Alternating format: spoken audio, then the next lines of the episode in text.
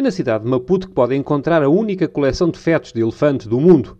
Fica no já centenário Museu de História Natural da capital moçambicana. Um conjunto de 14 exemplares, desde a concepção até ao 22º mês de gestação, que foi salva por um caçador português na altura da Primeira Guerra Mundial, como nos explica Lucília Chucuela, a diretora do museu. Foi um português, né, que na altura, acho, vivia na zona de Moamba, que na altura o governo pensou em criar aquela zona de Moamba para a agricultura, mas um dos problemas é que tinha muitos elefantes.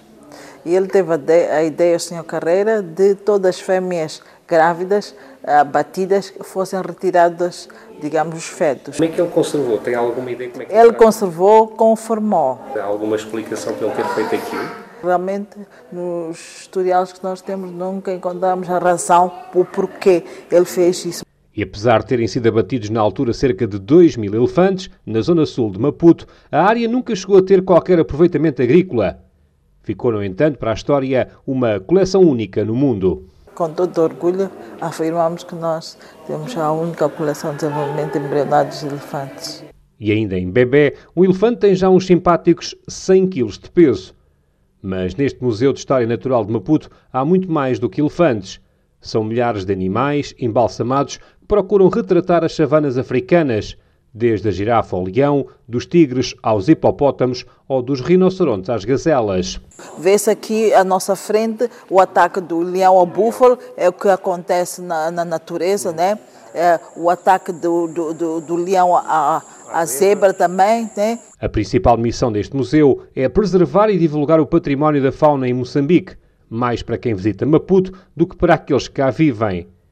E esse é um problema dos moçambicanos pouco habituados a frequentarem locais como este. Infelizmente é a primeira vez. E é de Maputo? Sim. Então qual era a razão de não conhecer o Museu de História Natural?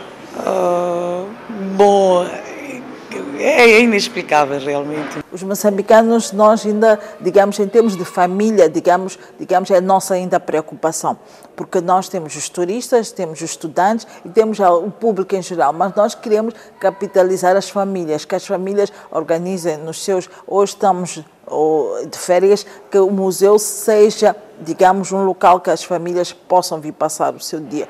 E acabam por ser os estudantes a tirar maior proveito deste espaço que é uma autêntica réplica dos parques naturais que existem em Moçambique. Temos esses aqui, os búfalos. Os búfalos vivem em manadas, mas quando cresce, quando começa a envelhecer, começa a se isolar.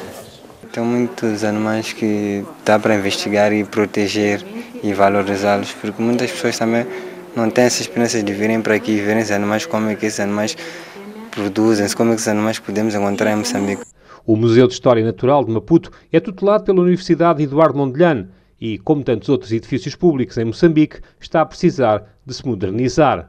Como este museu é um museu do, do Estado, muitas das atividades que nós exercemos, eh, o orçamento eh, digamos, não chega para essas todas as atividades. É por isso que é função também do museu arranjar parcerias, né?